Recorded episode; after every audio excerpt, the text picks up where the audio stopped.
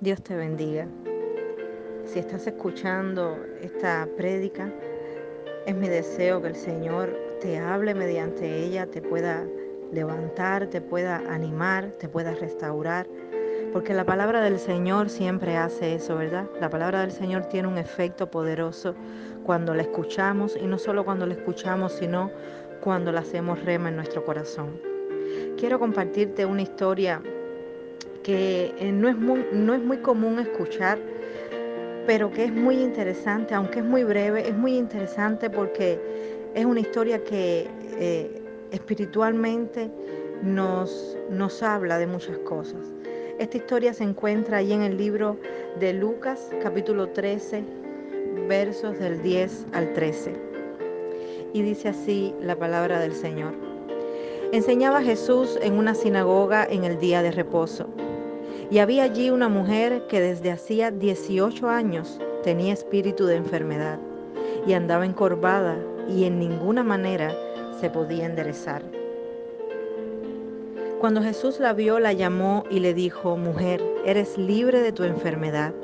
Y puso las manos sobre ella y ella se enderezó luego y glorificaba a Dios.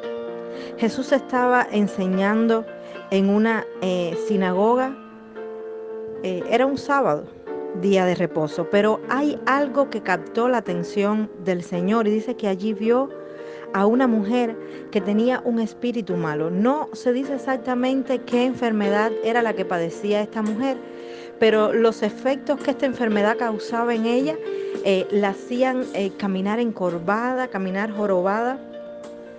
Y, y entonces Jesús la ve y dice que la llama. Esta mujer estaba padeciendo esta enfermedad hacía 18 años. Y la expectativa de vida de una mujer promedio del siglo I era aproximadamente de 40 años. Es decir, que esta mujer llevaba casi la mitad de su vida padeciendo de esta eh, enfermedad. Ahora hay varias cosas que me llaman la atención. En primer lugar, esta mujer no solo quería ser sanada, sino que estaba en el lugar adecuado para ser sanada. A veces nosotros necesitamos sanidad interior. A veces nosotros necesitamos que el Señor haga algo en nuestras vidas, transforme nuestras vidas de adentro hacia afuera. Pero estamos buscando ese cambio en los lugares equivocados. Quizás no estamos en la presencia del Señor para buscar ese cambio. Quizás estamos demasiado eh, absortas en lo que está pasando o quizás estamos buscando el consejo en la persona equivocada o quizás estamos poniendo la confianza, la confianza verdadera eh, en otra cosa que no es Dios. Y así no vamos a ser sanadas espiritualmente, hermanas. Pero esta mujer quería ser sanada, era un deseo que había en su corazón, pero ella estaba en el lugar donde podía ser sanada. Ella estaba en el lugar de adoración. Ella estaba en el lugar donde estaba la presencia de Dios. Ella estaba en el lugar donde Jesús estaba. Y allí, en ese lugar, ella recibió la sanidad que tanto estaba esperando. En segundo lugar, me llama la atención que esta mujer tenía la suficiente fe para creer que Jesús podía hacer algo contra todo paradigma o ley establecidas. ¿Por qué? Porque esta mujer sabía que era sábado y el sábado para los judíos era un día sumamente eh, separado, eh, no se podía trabajar ese día, no se podía hacer milagros. Pero, ¿qué vio esta mujer en Jesús? Que ella quizás pensó que Jesús podía hacer las cosas diferentes. Jesús puede hacer las cosas diferentes. Jesús puede cambiar lo que ya se dice que está establecido. Jesús puede transformar eh, lo que el hombre ha dicho que es de una manera, pero el Señor cuando llega y quiere hacer algo en tu vida, créeme hermana que el Señor lo va a hacer contra todo pronóstico, contra todo paradigma, contra toda ley establecida por el hombre. Y en tercer lugar, me llama la atención que esta mujer al recibir su milagro dice que se enderezó y comenzó a alabar a Dios. Comenzó a salir de su corazón un agradecimiento al Señor.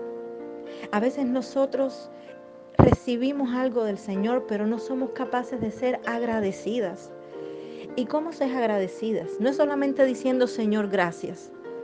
Tú agradeces al Señor honrándole con tu vida. Tú agradeces al Señor ofrendándole algo que, que, quizás es muy preciado para ti, como tu tiempo, por ejemplo. El tiempo es algo muy preciado. Pero, ¿cómo estás demostrando tu agradecimiento por lo que el Señor ha hecho? Ofréndale a Dios un poco más de tu tiempo. Ofréndale a Dios un poco más de aquello a lo, a lo que tú te aferras. Y esta mujer nada más que fue sanada, nada más que fue enderezada, dice que esta mujer comenzó a abrir su boca y a dar alabanzas al Señor. Hay tres cosas que ocurren cuando tú y yo caminamos encorvadas espiritualmente hablando. Ya llevamos esto a un plano espiritual. En primer lugar, cuando caminamos encorvadas, no miramos hacia arriba. Prueba caminar jorobada, prueba caminar encorvada. Es muy difícil mirar hacia el cielo. A veces nosotros espiritualmente estamos jorobadas, estamos encorvadas. Nuestro orgullo, en, la, en, el mejor sentido de la palabra, eh, está por el piso. No creemos lo que somos. Somos hijas de Dios. Somos princesas. Somos joyas preciadas en las manos del Señor. Pero cuando estamos caminando encorvadas espiritualmente, pues no podemos mirar hacia arriba. No podemos poner la vista en aquel que ha prometido que hará algo nuevo, que hará algo maravilloso. Y esta mujer me imagino que lo primero que hizo cuando fue enderezada fue mirar hacia el cielo, fue mirar hacia arriba y darle alabanzas al Señor. Cuando caminamos encorvadas espiritualmente no somos capaces de percibir las bendiciones de Dios. Quizás esta mujer estaba tan afligida, tan afligida por esta enfermedad, que no era capaz de ver las pequeñas cosas que Dios hacía para ella cada día. Quizás si tenía nietos, si tenía hermanos, si tenía sobrinos, hijos, no sé. Eh, eh, esas bendiciones ella quizás no las disfrutaba a plenitud. Quizás ella no se daba cuenta que el Señor allí hacía un amanecer para ella cada día, porque estaba tan ensimismada en su aflicción, tan, tan llena de tristeza, que ella no miraba las cosas que el Señor había hecho. Quizás todavía tú no has recibido tu milagro, pero yo te invito, hermana, a que tú puedas mirar esas pequeñas cosas que el Señor hace para ti cada día. Mira a tu familia, mira a tus hijos. Mira a tu esposo, mira a tus padres si los tienes aún contigo. Son bendiciones del Señor. Mira el aire que respiras cada día. Es una bendición del Señor. Es un regalo. ¿Cuántas personas ahora en este momento están eh, con esta terrible enfermedad que no pueden respirar? Necesitan algo para poder hacerlo. Tú tienes tus pulmones llenos de aire, llenos de oxígeno. Es una bendición hermosa que el Señor te da. Cada plato de comida que está a tu mesa, así sea humilde o sea suculento, es una bendición que el Señor te da. Y en tercer lugar, cuando caminamos encorvadas espiritualmente, no tenemos ganas de alabar, pues la aflicción silencia nuestro corazón. Al diablo le gusta mucho silenciar nuestro corazón, porque sabe que cuando nosotros abrimos el corazón, abrimos nuestra boca, pues entonces comienza a salir la alabanza poderosa que cambia las circunstancias. Aunque quizás el milagro no ocurre en ese instante, pero la alabanza cambia las circunstancias, cambia la atmósfera. Y el diablo quiere que tú mantengas tu corazón silenciado. Por eso es que esta mujer nada más recibió su milagro, desató su boca y comenzó a alabar al Señor. Ahora, ¿Dios quiere hacernos libres? Por supuesto, es su voluntad hacernos libres. Cuando eh, leemos esta historia, nos damos cuenta que en ningún momento esta mujer se acercó a Jesús. Ella no se acercó pidiendo, sino que Jesús, desde lejos, de donde él estaba enseñando, dice que la había visto. Entre tanta gente, Jesús fijó sus ojos en ella. ¿Qué me dice esto, hermana? Que el Señor fija sus ojos sobre nosotros. El Señor fija sus ojos sobre ti. No importa por lo que tú estés pasando. No importa si quizás eres ignorada por los otros. No importa si quizás sientes que eh, tu problema no es tan significativo. El Señor ya ha puesto los ojos sobre ti. El Señor quiere hacerte libre. El Señor ya te ha visto. Aleluya. En el versículo 12 Dice que cuando Jesús la vio, la llamó y le dijo, mujer, eres libre de tu enfermedad.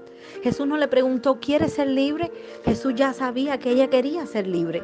Simplemente Jesús la llamó, la puso en un lugar prominente allí donde todos la vieran y fue sanada. Delante de todos fue levantada, fue restaurada. No hay otro lugar para erguirnos espiritualmente que no sea en su presencia. Si estás buscando sanidad espiritual o sanidad física en otro lugar que no sea en la presencia de Dios, estás buscando en el lugar equivocado.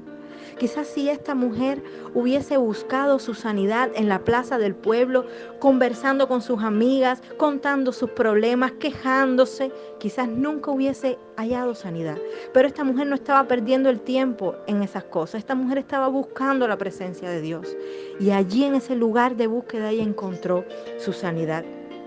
Ven a su presencia y llena tu boca de su alabanza. Pon en tus labios un cántico de gozo y de agradecimiento porque algo poderoso Dios va a hacer. Aleluya, Dios te bendiga. Muchas bendiciones del Señor. Es mi deseo para ti. Y que eh, siéntate confortada por el Señor en este día. Siéntete eh, llena de su presencia porque el Señor ya te ha visto. El Señor ya ha puesto sus ojos sobre ti. Amén.